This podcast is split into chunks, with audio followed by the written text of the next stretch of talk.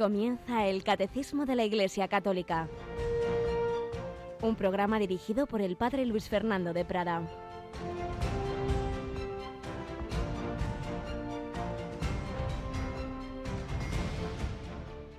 Entonces Jesús les dijo, en verdad, en verdad os digo, antes de que Abraham existiera, yo soy. Entonces cogieron piedras para tirárselas, pero Jesús se escondió y salió del templo. Alabados sean Jesús, María y José. Muy buenos días, muy querida familia de Radio María, en este, en este jueves 22 de marzo de la quinta semana de Cuaresma, esa semana que tradicionalmente llamamos la semana de pasión previa a la Semana Santa. Ojalá en efecto estemos contemplando la pasión del Señor, que el Evangelio de cada día de San Juan nos va anticipando pues todo ese cerco, toda esa oposición, pues cómo rechazaban la revelación de Cristo cuando Jesús pues deja entender su divinidad, porque dice que ya existía cuando Abraham muchísimos siglos antes, entienden que se está poniendo al nivel del eterno Dios y entonces cogieron piedras para tirárselas. Pero Jesús salió del templo, aún no había llegado su hora, llegaría poco después. Y esto lo hacemos también nosotros, rechazamos al Señor tantas veces. Comenta en su comentario del Evangelio del día el padre José Fernando Rey Ballesteros que claro, solo tenían dos posibilidades ante esas palabras de Jesús, o estaban ante el Dios vivo hecho hombre y entonces debían caer de rodillas, o se trataba de un blasfemo y entonces debían lapidarlo. No había una tercera opción. La primera posibilidad, esa divinidad de ese hombre Cristo Jesús estaba bien avalada por milagros y palabras muy por encima de las capacidades de cualquier hombre. Pero no querían, no querían rendirse eh, ante él. Y esto nos pasa también hoy día, señala este sacerdote. Muchos que rezan día y noche, sin embargo, nunca se humillarán a rendir cuentas de su vida, por ejemplo, a un director espiritual. Cogieron piedras para tirárselas. Esta segunda opción se acomodaba mejor a su soberbia. Bueno, y hoy día es también la opción de aquellos que dicen, creo en Jesucristo, pero no en la Iglesia. A mí nadie me va a decir lo que yo tengo que hacer. Somos ya muy listos y si alguien se pretende constituir en fundamento de nuestra vida, le tiramos piedras, es decir, rechazamos esa presencia, esa guía. Si a vosotros os han, si a mí me han escuchado, a vosotros os escucharán, si a mí me han rechazado, a vosotros os rechazarán. Sigue la Iglesia prolongando esa presencia de Cristo, pero seguimos nosotros sembrando esa palabra de Dios. Así debemos hacerlo sin desanimarnos por tantos rechazos que nos encontramos. Y así lo estamos haciendo también en Radio María, especialmente en estos días de cuaresma, en este final de la cuaresma, la semana que viene. Seguimos con nuestras tandas de ejercicios. Yolanda Gómez, buenos días. Muy buenos días, padre. Pues como bien has anunciado, siguen hasta el domingo, ¿verdad? Esas cuatro tandas de ejercicios, pero ya podemos indicar que lunes santo comienzan los ejercicios espirituales intensivos. Es otra dinámica. En esta semana, digamos, hay cuatro tandas independientes y cada uno puede coger una de esas tandas, aunque ya sabemos que hay quien oye casi todo en Radio María. Pero bueno, son siete meditaciones, ¿verdad? en cada una de esas tandas. Pero en cambio, eh, los ejercicios intensivos tienen otro enfoque, están pensados para aquellas personas que quieran realmente unos días recogerse mucho, mucho en oración, que en el mismo día puedan tener cuatro meditaciones. Yo sé de comunidades religiosas que han dicho, pues nada, esos días estamos en silencio y aquel miembro de la comunidad que quiera, pues tiene su capilla, la capilla a su disposición, se retira a hacer oración escuchando las cuatro meditaciones. Tienes ahí a mano eh, no sé si lo tenemos ya puesto, parece que sí, en la página web. Sí, en la página web lo horario, ¿verdad? eso es. Será lunes, martes y miércoles santo a las doce y media del mediodía, a las cuatro y seis de la tarde y a las once de la noche. Eso lunes, martes y miércoles santo. El jueves habrá una de estas meditaciones a las once de la noche, jueves. El sábado santo a las 8 de la mañana y a las 3 de la tarde. Y el domingo de Pascua a las 4 y 6 de la tarde serán las últimas reflexiones. Pero vamos, que este horario lo tienen en nuestra página web www.radiomaria.es y si no, pues se lo iremos recordando en la programación habitual. De momento quedaos con que el lunes, santo, lunes, martes y miércoles son cuatro meditaciones al día. La de la mañana es a la misma hora que estamos teniendo en esta semana a las doce y media, pero luego en cambio son por la tarde dos, cuatro y seis de la tarde y a las once de la noche. Cuatro meditaciones para entrar en esa dinámica ignaciana, comenzando por el sentido de nuestra vida, el principio y fundamento, el reconocer nuestra, nuestros pecados, pero desde la perspectiva de sabernos salvados y perdonados por Cristo Redentor, por Cristo, por el Padre misericordioso. Es el misterio de la salvación. Y por otro lado, este programa del catecismo, la semana próxima, en vez de seguir como tal con el catecismo, con lo que estamos eh, viendo de la Iglesia, eh, tendremos mm, también, para ayudarnos a vivir la Semana Santa, eh, unas reflexiones que un servidor hace en otro programa, en Vida en Cristo, pero que prácticamente no, no, son mías, son el resumen de lo que Benedicto XVI nos dejó escrito en Sobra Jesús de Nazaret cogeremos capítulos referentes a la pasión, con lo cual todo nos va a ayudar en esa próxima Semana Santa a entrar en el misterio de la redención. Por tanto, martes, miércoles y jueves podremos escuchar pues cómo Benedicto XVI nos exponía algunas de las escenas clave de la pasión del Señor, aunque también el jueves santo obviamente hablaremos de la última cena, del lavatorio de los pies, de la Eucaristía. Todo para que entremos en el misterio del cristianismo, que es Jesucristo, y el misterio de Jesucristo, que es su misterio pascual.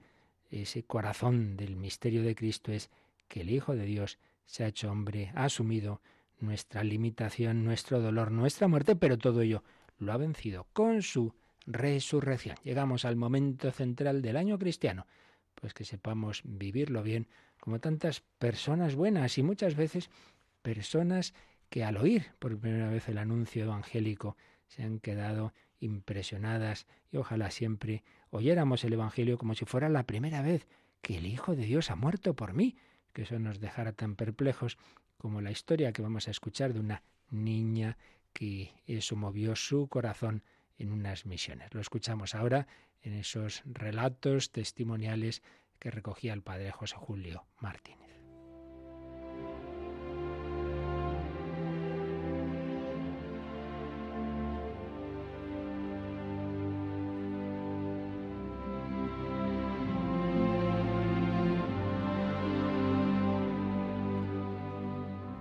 Una vez más nos acompañan esos relatos de el padre José Julio Martínez, historias de gente buena, de mucha gente buena. En este caso, de un misionero que estaba en la isla que llamamos de Taiwán. En aquella época, estamos hablando de hace ya bastantes años, se llamaba Formosa. Pues bien, escribía esto. En su misión católica de Chutsantou, el padre Higinio Arenas organizó un cursillo de verano. Le ayudaron cuatro universitarios venidos de Taipei, capital de la gran isla que llamamos Formosa, hoy Taiwán, y participaron 80 niños y niñas de escuela primaria y de bachillerato. Estos no cesaban de mirar, admirar y preguntar a los universitarios. Entre los asistentes a la misa del último día, solo cinco eran cristianos. Los otros setenta y cinco seguían las ceremonias, los rezos y los cantos con mucha atención y sin muestra ninguna de fastidio. Entre estos, la niña que que tenía diez años, había asistido a todas las explicaciones del catecismo y quedó traspasada por esta verdad. Jesús es Dios que ha venido a buscarnos.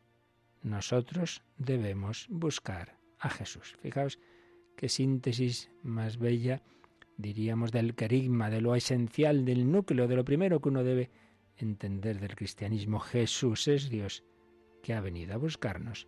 Nosotros debemos buscar a Jesús.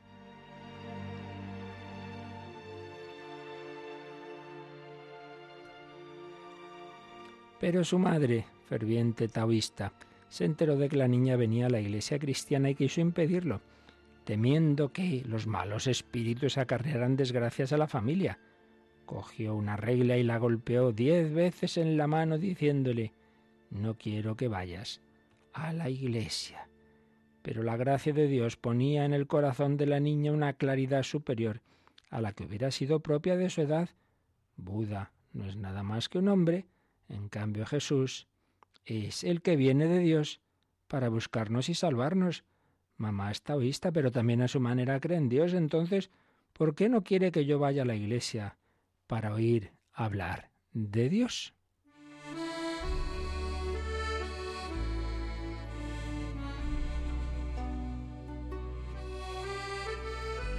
y seguía viniendo las explicaciones del catecismo y a rezar con los cristianos que buscamos a Jesús porque Jesús nos ha buscado a nosotros.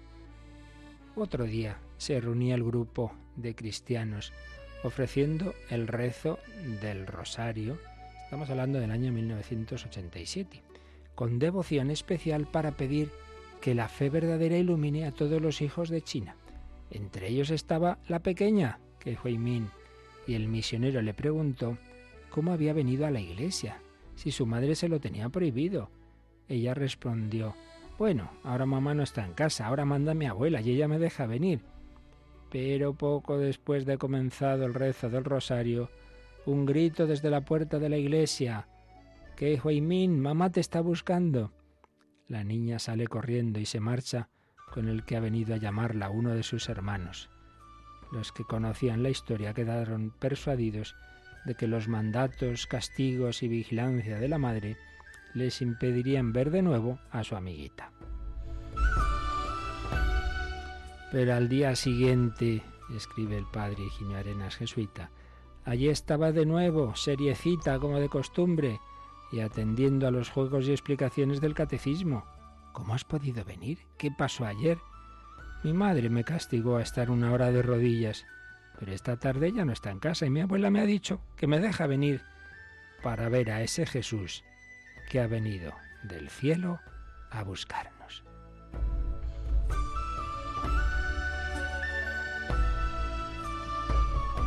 Preciosa la fe de esa niña que buscaba a Jesús porque Él ha venido a buscarla. Pues así es Ojalá también nosotros busquemos al Señor y agradezcamos que se ha hecho hombre, que ha venido a por nosotros y ha bajado hasta lo más profundo, no solo a un pesebre, sino hasta una cruz y un sepulcro para resucitar y llevarnos luego, si vamos de su mano, al cielo con Él. Busquemos a Jesús, que es Dios, que ha venido a buscarnos.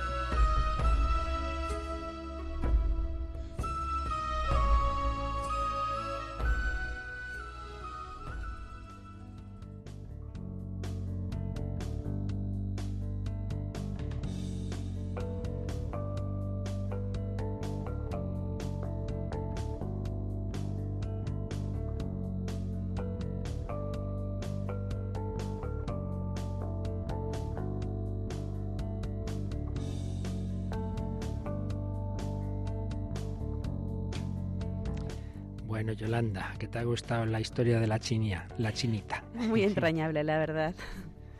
Y es que los niños tantas veces nos enseñan esa fe humilde, sencilla y valiente, y valiente, que arrostraba pues esos castigos, porque lo más importante era buscar a Jesús en agradecimiento a Él que ha venido a buscarnos. Bueno, pues es que el Señor sigue en efecto buscando a todos los hombres de todos los tiempos a través de su iglesia prolongación de la encarnación, de su presencia.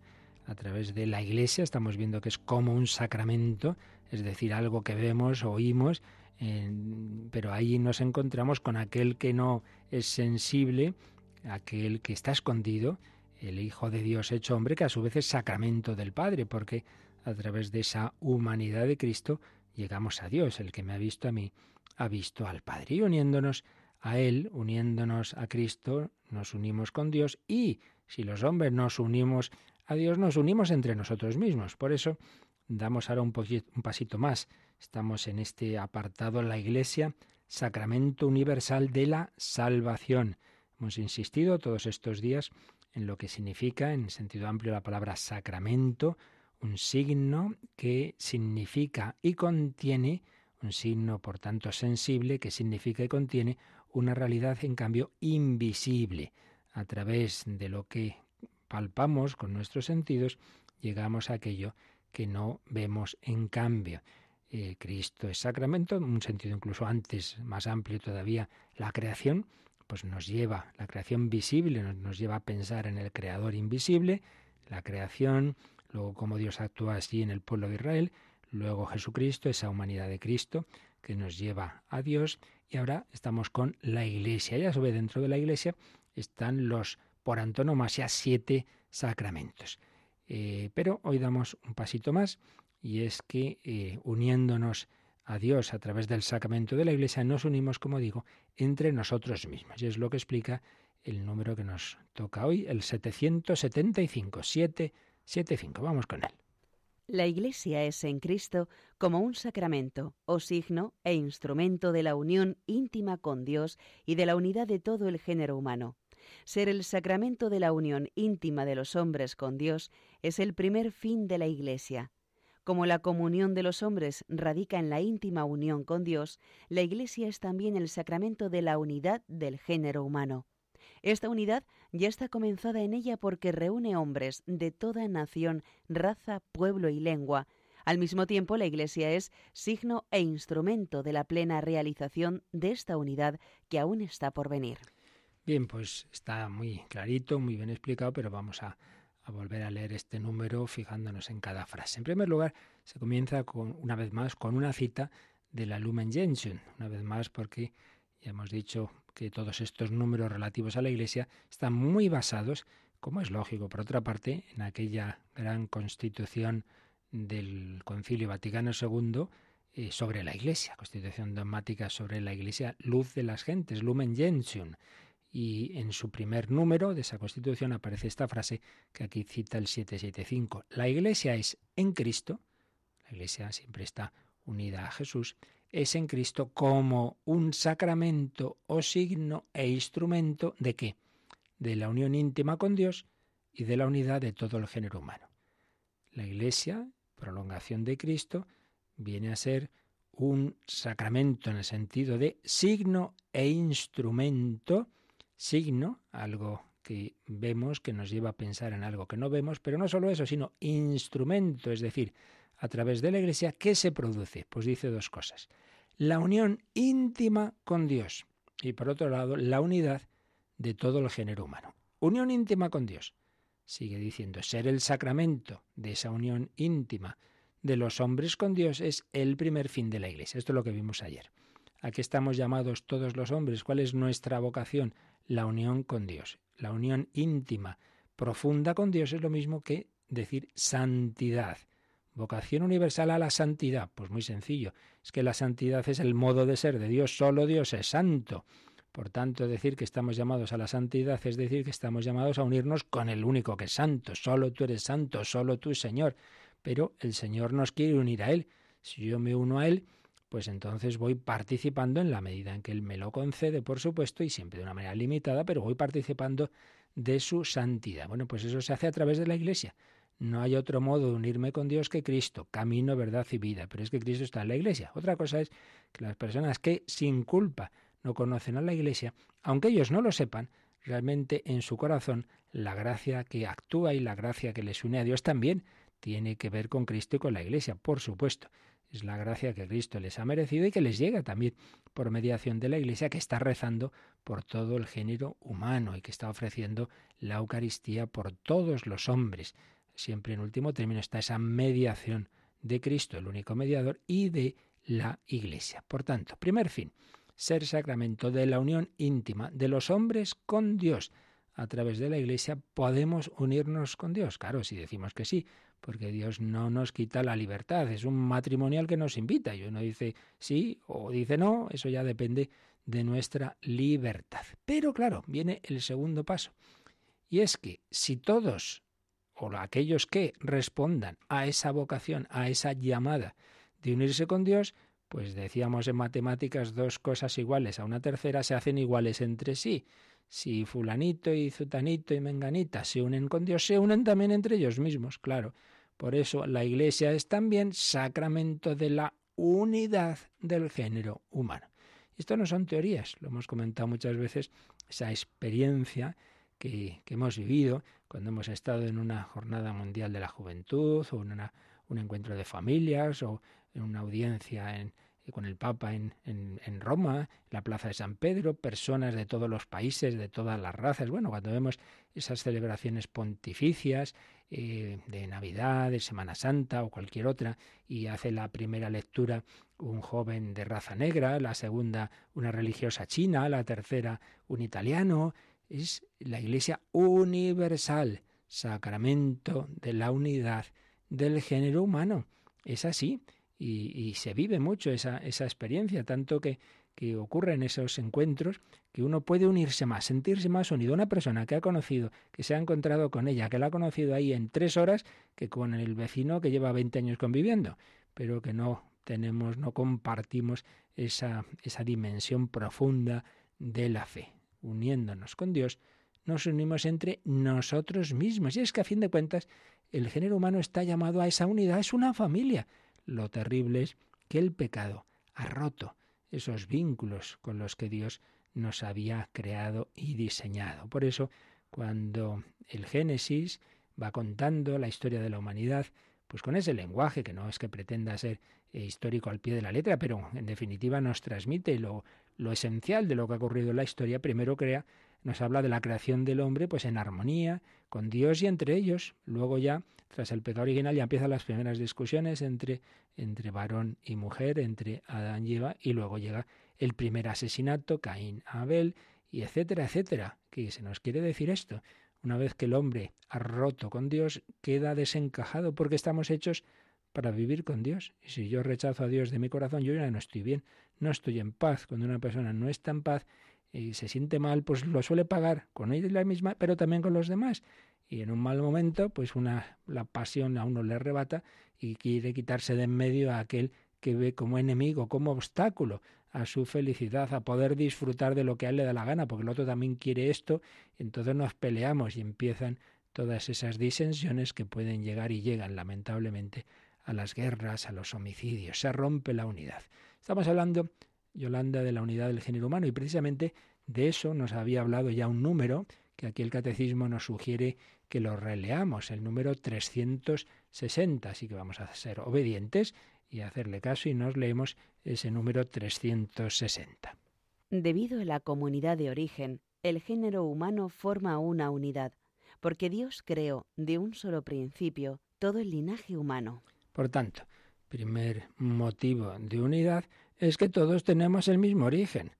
Claro, aquí influye, claro, como es lógico, si tenemos fe en que por el camino que Dios nos haya creado, aquí no entramos si evolución, sin evolución, sea como sea, somos creación de Dios, lo haya hecho a la manera que lo haya hecho. Todos venimos del mismo Dios, por tanto todos tenemos el mismo origen. Entonces ya tenemos ahí un fundamento de la unidad. Y en este número 360 eh, nos ha puesto el catecismo una cita del libro de los Hechos de los Apóstoles, Hechos 17-26. Dios creó de un solo principio todo el linaje humano. Pero a continuación, este número añadía una cita del gran Papa sabio, está su proceso también de beatificación introducido, Pío XII, la encíclica programática suya, Sumi Pontificatus, que ni más ni menos, ni más ni menos, la publica cuando su pontificado empieza casi pues a la vez que la Segunda Guerra Mundial, esa terrible lucha tan espantosa entre naciones que dio lugar a unos 60 millones de muertos. El Papa Pío XII luchó por la paz y hablaba de la unidad del género humano y entonces nos pone aquí una cita que podemos también leer.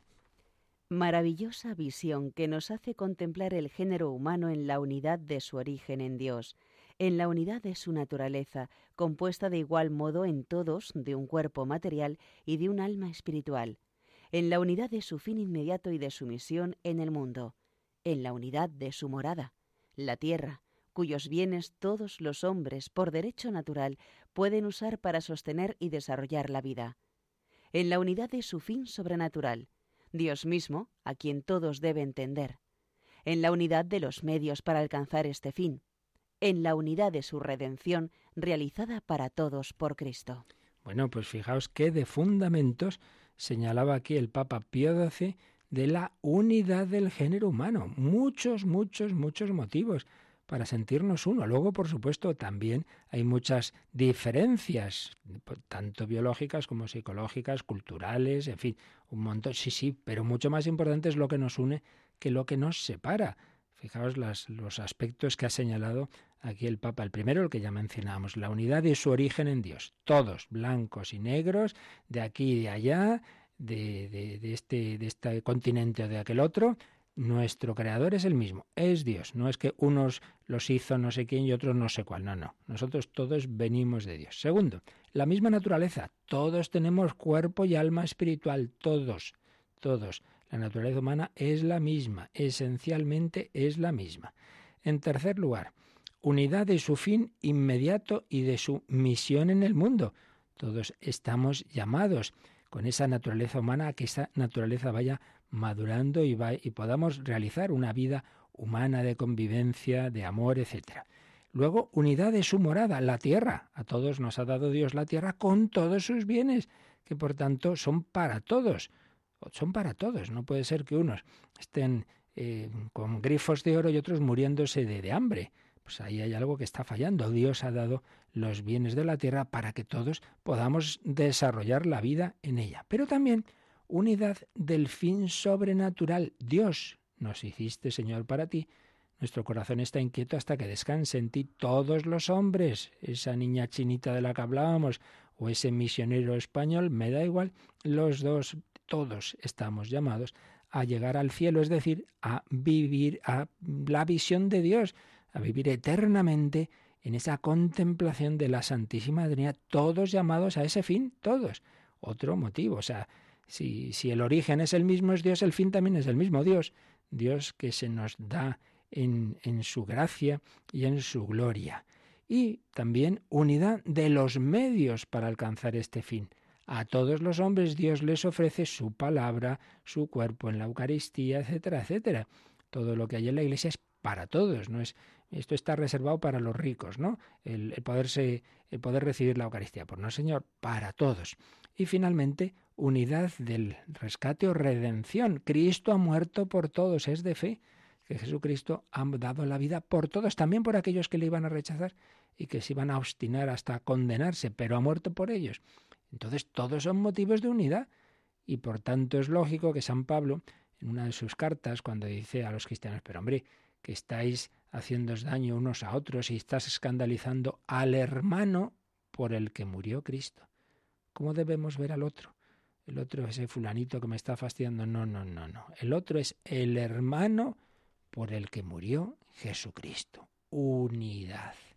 Os decía que muchas veces hemos sentido de una manera como especialmente intensa esa unidad en momentos como las Jornadas Mundiales de la Juventud. Tengo aquí una canción que yo siempre recuerdo, la tengo asociada a un momento que muchos de los oyentes, que seguro estarían en el Monte del Gozo, en aquel día de agosto de 1989 de la Jornada Mundial, la cuarta Jornada Mundial de la Juventud, que se celebró en esa maravillosa tierra gallega, en el Monte del Gozo, y cuando llegaba Juan Pablo II, el grupo, no recuerdo si ya en rosa o ya en verde, cantaba esta canción que nos habla de la unidad, de la unidad de la Iglesia, de la unidad bajo el pontífice, de la unidad de la fe cristiana. Vamos a recordarla y a pedir al Señor que vivamos también nosotros esta unidad a la que nos llama a todos.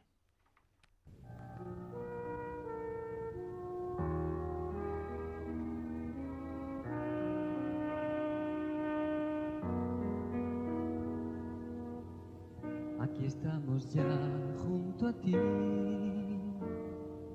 Hoy nos has llamado a esta ciudad y has querido tú estar aquí porque nos amas.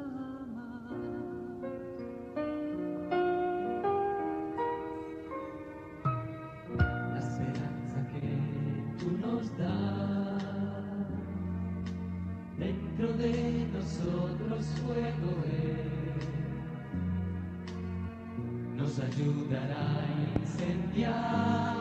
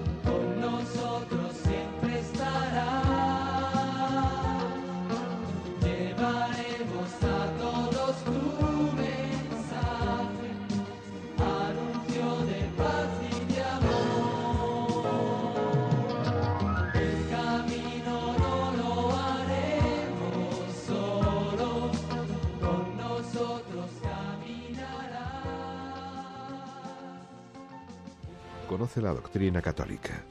Escucha el catecismo de martes a jueves de 8 a 9 de la mañana. Y los sábados, a la misma hora, profundizamos en los temas tratados en el programa En torno al catecismo. El camino no lo haremos solos. No solo estamos llamados a unirnos con Dios, sino unos con otros, en familia, en la Iglesia. Y termina este número 775 indicando que, por un lado, esta unidad ya está comenzada en la Iglesia porque reúne hombres de toda nación, raza, pueblo y lengua. Una expresión que aparece en el libro del Apocalipsis, Apocalipsis 7, 9. De toda nación, raza, pueblo y lengua. En efecto, estamos ya unidos por la fe, por la Eucaristía, por el mismo Espíritu Santo y también externamente bajo la misma autoridad del romano pontífice, de los obispos, etc. Sí, estamos ya unidos, pero como todo en esta vida, de manera imperfecta. Por eso, la Iglesia es signo e instrumento de la plena realización de esta unidad que aún está por venir. Que estamos unidos, pero siempre con sus cositas, ¿verdad? Porque nadie somos perfectos y hay esas disensiones, bueno, pero llegará, llegará esa plena unidad. Por eso, fijaos, esto es muy bello. El cielo, por supuesto, lo esencial de la felicidad, de la gloria, es la contemplación de Dios, pero también entra en esa felicidad el que allí se dará la plena hermandad, esa comunicación que aquí en las mejores familias hay sus, sus pequeños roces, etcétera, todas esas incomprensiones que muchas veces nos hacen sufrir, porque personas que, que nos queremos, pero que a veces no nos entendemos, que nos hacemos daño, todo eso quedará superado en la gloria celestial. Fijaos que una de las imágenes que aparecen en la Escritura, tanto en el Antiguo como en el Nuevo Testamento, para hablarnos de esa felicidad de la gloria es la del banquete. Un banquete no es simplemente comer, o no es simplemente el que me ha invitado y yo. Un banquete, pues son muchas personas disfrutando, quizá con una orquesta, bailando, cantando, como en un banquete de bodas. Esa, esa imagen aparece mucho, el banquete de bodas. Entonces no solamente es eh, qué bien que estoy yo aquí con el que me ha invitado, sino qué bien que tenemos esta, esta hermandad, que la, que la vida es algo bello, que, que es bueno estar juntos, que el otro es un hermano. Bueno, pues eso, eso se dará en plenitud, esa unidad, y ahí ya podremos disfrutar mutuamente de lo que aquí a veces pues no hemos acabado de disfrutar por la limitación humana, por el pecado, por el egoísmo. Y eh, como todos los, eh, la Iglesia está formada por hombres y todos los hombres, salvo la Virgen María, estamos tocados por el pecado, pues aquí nunca se da del todo, del todo, del todo esa perfecta unidad, aunque estamos en camino. Pero allí sí. Bien, pues este es este número 775 que ha profundizado en esa noción de la Iglesia como sacramento y no sólo de sacramento, signo, instrumento de la unidad de los hombres con Dios, sino también de la unidad de los hombres entre nosotros mismos. Y antes de pasar al último número, que quizá hoy ya no nos dé tiempo, vamos a añadir algunas reflexiones de que ya os he citado en otros días, que Padre Justo Collantes, que tenía varios libros sobre la Iglesia y que insiste en consecuencias y de esta doctrina de ver a la Iglesia como, como sacramento en el sentido amplio de la palabra que hemos explicado ya un montón de veces. Un signo sensible y eficaz de, de algo que no vemos, de, de, de, lo, invisible. Consecuencias y importancia para, para la visión correcta de la Iglesia. En primer lugar, dice, si la estructura social de la Iglesia es instrumento de la comunicación de la gracia de Dios, de manera análoga a como la humanidad de Cristo nos ha comunicado lo que es Dios, pues entonces no podemos separar la iglesia institucional de la iglesia espiritual. Esta es una tentación muy antigua, muy antigua. He mencionado alguna vez que esto se ve a veces en películas de santos, por ejemplo, o Gran San Francisco de Asís, ¿no? Entonces muchas veces se hacen una presentación que no tiene nada que ver con el auténtico San Francisco de Asís, como si él es el evangélico, el pobre, el que realmente vive el evangelio. En cambio, los obispos ahí a su bola en sus palacios, hay ricos, y entonces como si San Francisco dijera, bueno, esto el evangelio es lo mío y estos están perdidos. Para nada. Francisco tenía una fe profundísima en la presencia de Cristo en su iglesia. No hay dos iglesias, una visible y otra espiritual. Ahí está, aquí estamos los puros, los santos, los que vivimos la pobreza, ahí están los corruptos. Cuidado, cuidado, cuidado. Esto es muy antiguo. Ya, fijaos, aparece ya en el Nuevo Testamento. Ya San Pablo se encontró el germen de esas tendencias en supuestos personajes espirituales y muy espirituales, pero que no obedecen a nadie y pretendían sustraerse a la autoridad de los apóstoles, etcétera. Por eso escribe San Pablo en su primera carta a los Corintios, si alguno se cree ser profeta o espiritual, que reconozca que lo que os escribo es mandato del Señor. Aquí muy espiritual, pero como decían uno de, la mula mística. Está, está muy mística, pero bueno, eso, la mula, cabezota que no hay manera. Pues sí, se dan esas tendencias que aparecen ya en el Nuevo Testamento. Luego los gnósticos del siglo II, que oponían claramente la iglesia de los espirituales, que eran ellos, claro, a la iglesia de los eclesiásticos, los pobres obispos y los fieles infelices que los seguían.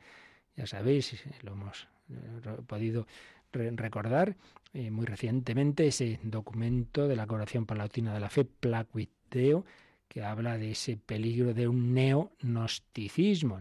No confundamos la palabra gnosticismo con agnosticismo, no tiene nada que ver.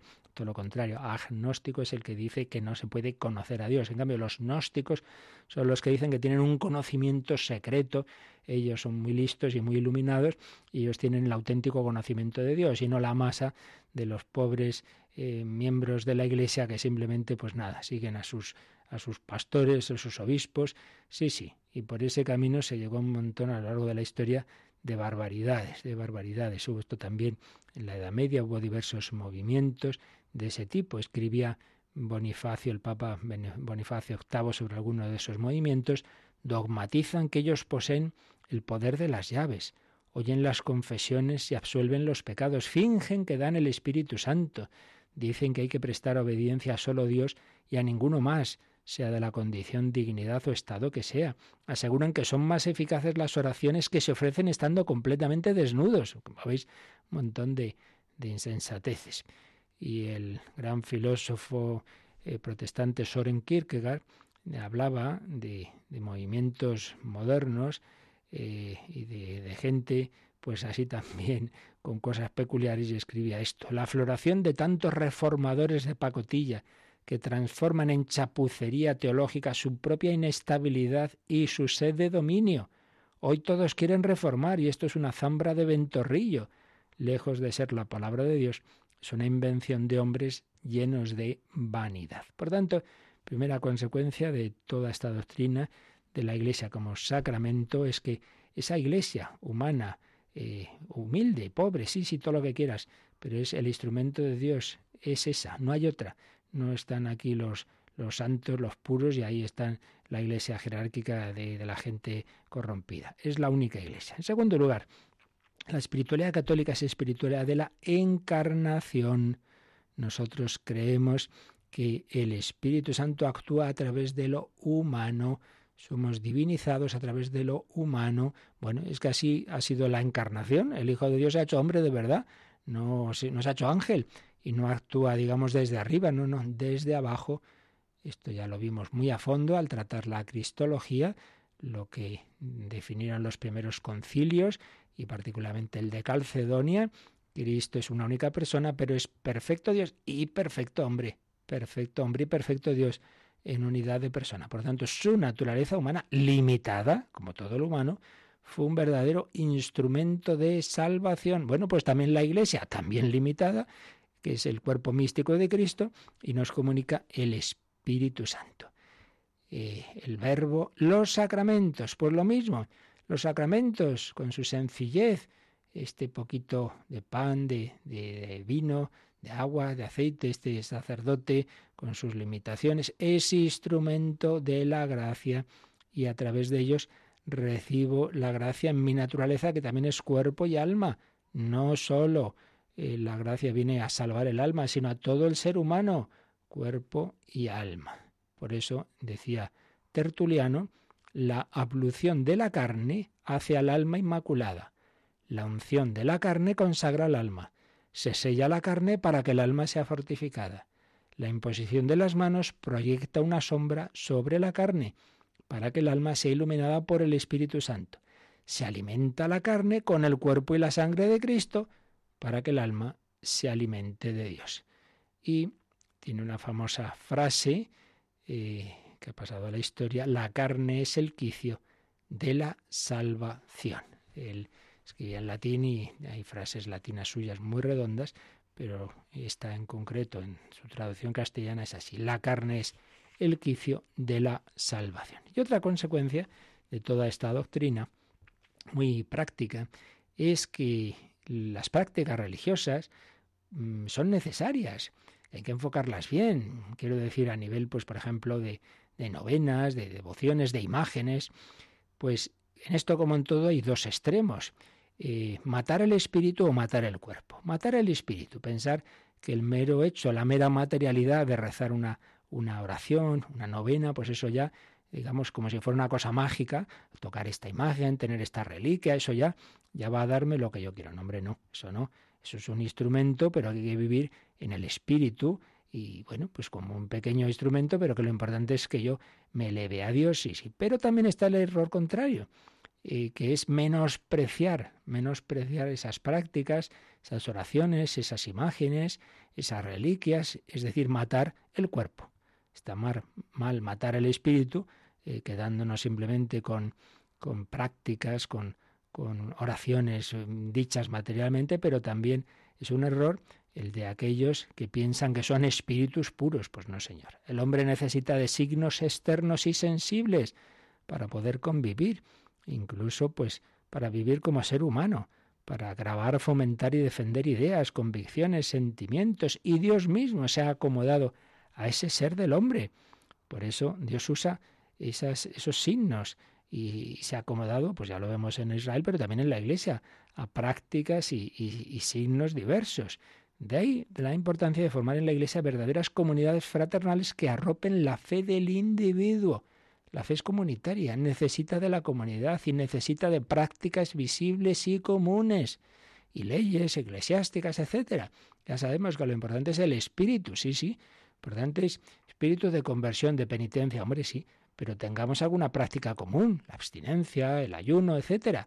Eh, el espíritu necesita de un soporte visible. Todo esto simplemente lo, apuntamos siguiendo eh, ideas de que dejó escritas el Pai Collantes, pero para que veamos la implicación de toda esta doctrina de la Iglesia como sacramento universal de salvación. Sacramento, lo humano, lo visible, es instrumento de lo divino, de lo invisible. No contrapongamos. A través de lo que vemos llegamos a lo que no vemos. Y bueno, nos quedaría el último número de este apartado, el 776, sobre la Iglesia como sacramento universal de salvación. Ya no podemos explicarlo, pero bueno, vamos a leerlo, lo dejamos leidito y ya pues el próximo día que retomemos el catecismo, pues lo retomamos también esta explicación y resumimos también todo lo que hemos ido viendo hasta ahora sobre la naturaleza de la Iglesia. Vamos a leer este número 776 de Holanda. Como sacramento, la Iglesia es instrumento de Cristo. Ella es asumida por Cristo como instrumento de redención universal, sacramento universal de salvación, por medio del cual Cristo manifiesta y realiza al mismo tiempo el misterio del amor de Dios al hombre.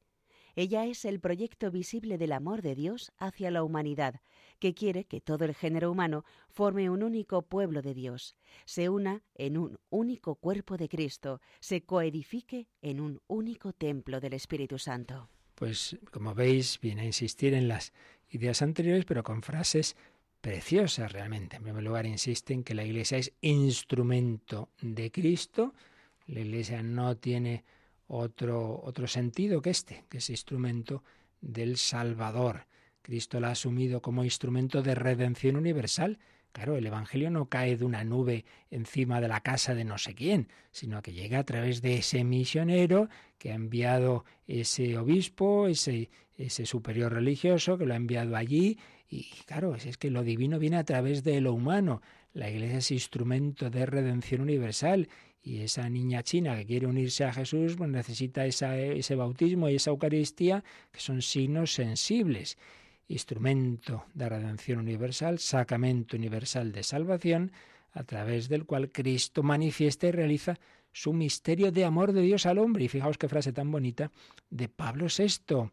Dice que la Iglesia es el proyecto visible del amor de Dios hacia la humanidad. ¿Cómo los hombres pueden captar que Dios les ama?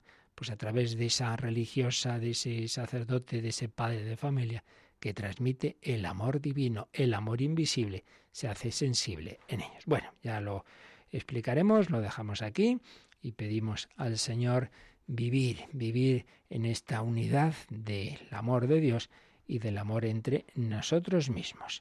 Eh, si antes oíamos ese grupo de los focolares, de origen italiano. Vamos a escuchar un grupo de un pueblo de Toledo con sacerdote párroco allí en La Mancha, el padre Collado, Sueños de Justicia, que nos habla de la unidad, uno con todos. Y tras ello, pues eh, podemos atender si tenéis consultas o dudas, como ahora nos van a recordar.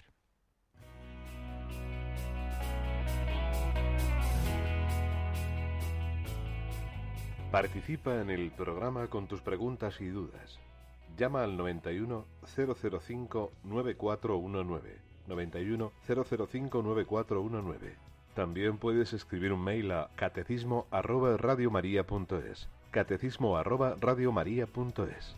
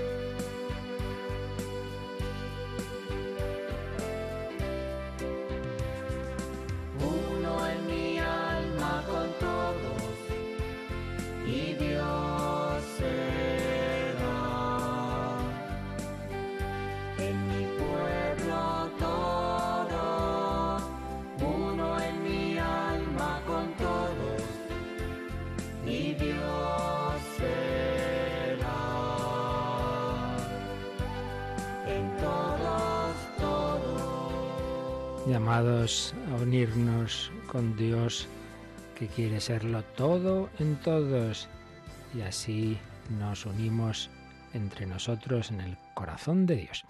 ¿Tenemos alguna pregunta, Yolanda? Sí, una oyente em, pregunta, hablando en una ocasión con un sacerdote sobre el tema de las misas por los difuntos, él le comentó que como en las Eucaristías ya se pide en general por los difuntos, que no hay necesidad de pedir que se celebren misas a título personal por ninguno. En ese caso es mejor, dijo, hacer obras de caridad con el dinero destinado a esas misas. Y la oyente eh, le pregunta a usted, padre, ¿qué opina de ello?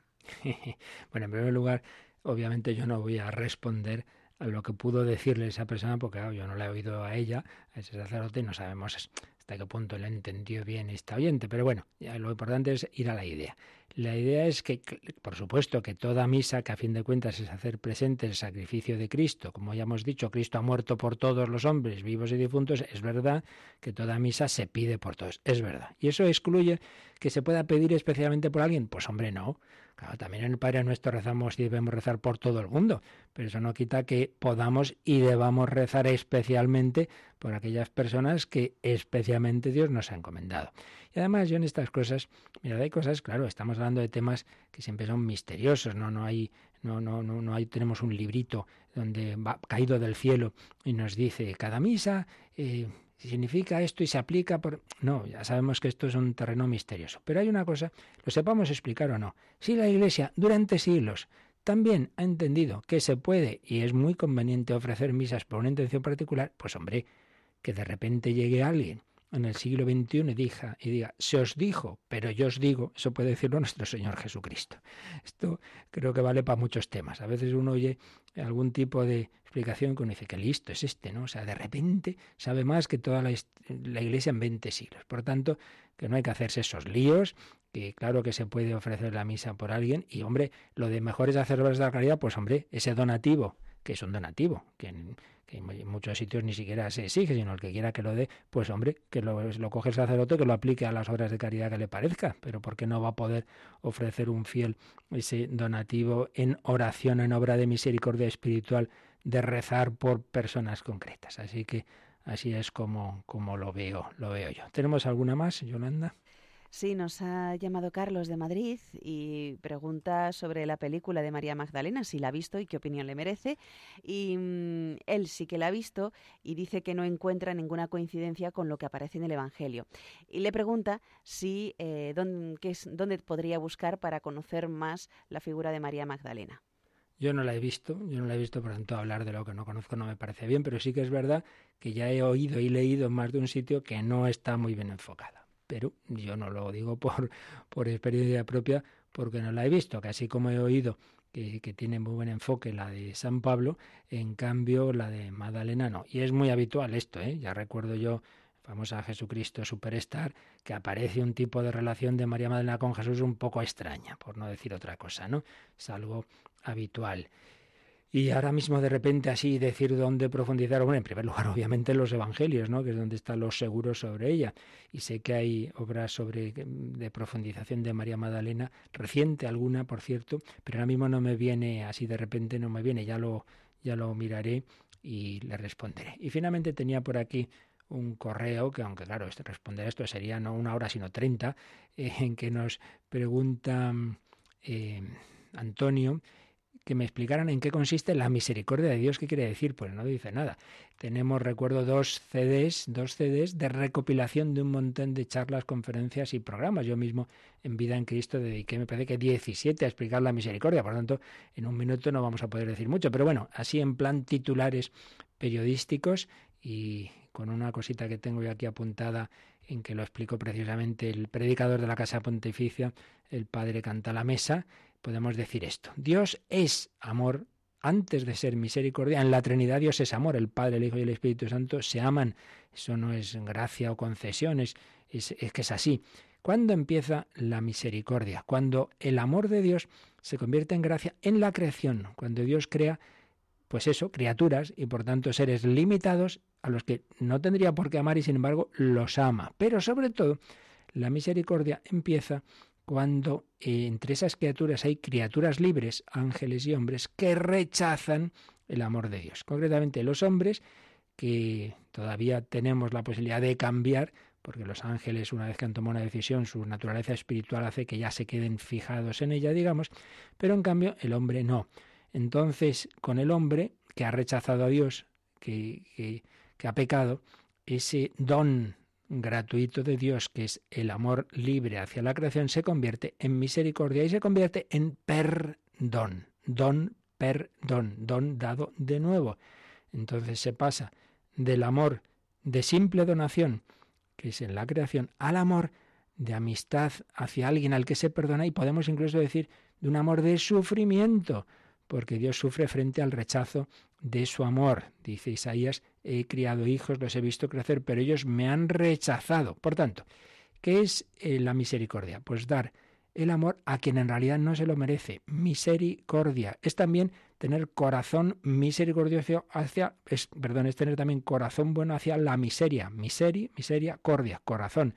Corazón amoroso hacia el miserable y sobre todo hacia el miserable porque él mismo lo ha buscado con su pecado. Misericordia es amar a quien no se lo merece, es perdonar, es ternura de Dios, es dolor de Dios. En fin, así en breves pinceladas y por supuesto una misericordia que se ha hecho carne en Jesucristo, que muere por quien le mata. Padre, perdónalos porque no saben lo que hacen. Por ahí va la cosa, pero insisto en que puede profundizar el oyente y quien quiera en la misericordia con dos CDs que tenemos cuando el año de la misericordia de recopilación de conferencias y de programas. Bueno, pues pedimos a Dios misericordioso que nos bendiga, que nos ayude a vivir este jueves de la quinta semana de Cuaresma. La bendición de Dios Todopoderoso, Padre, Hijo y Espíritu Santo, descienda sobre vosotros. Alabado sea Jesucristo.